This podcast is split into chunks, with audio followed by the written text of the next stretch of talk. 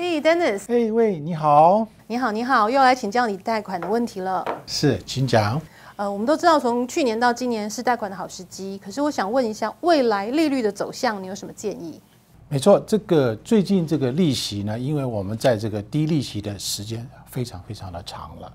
啊，因为最近在二零二零年，这个变化非常非常的大，又有疫情的关系，又有新政府的关系，所以基本上把这个利息往上推了。然后经济的数据又报得非常好，所以基本上我们在观察整个事情的时候，觉得这个利息大概在今年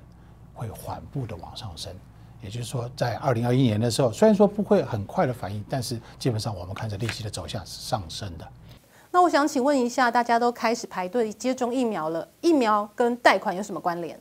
哦，非常大的关联，因为大家非常关注，基本上这个疫情是我们现在生活中非常非常重要，大家非常非常关键的一部分。所以这个疫情出来，大家因为这个不确定性非常非常高，所以它的有没有有效，是不是能够全面普及，对整个经济的环境，甚至对整个股市啊，对这个利息的市场呢，都会影响非常非常的大。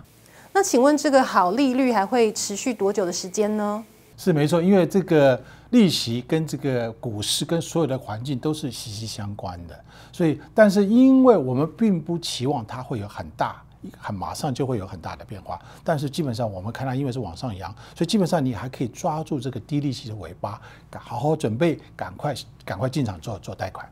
各位观众，今天非常谢谢我们的贷款专家 Dennis 跟我们提醒了很多，在二零二一年的上半年真的是贷款的好时机，你一定要抓住这个低利率的尾巴。那您回家之后也要找一个专家在贷款上帮您做一个最好的规划。今天非常谢谢 Dennis 来到我们的现场，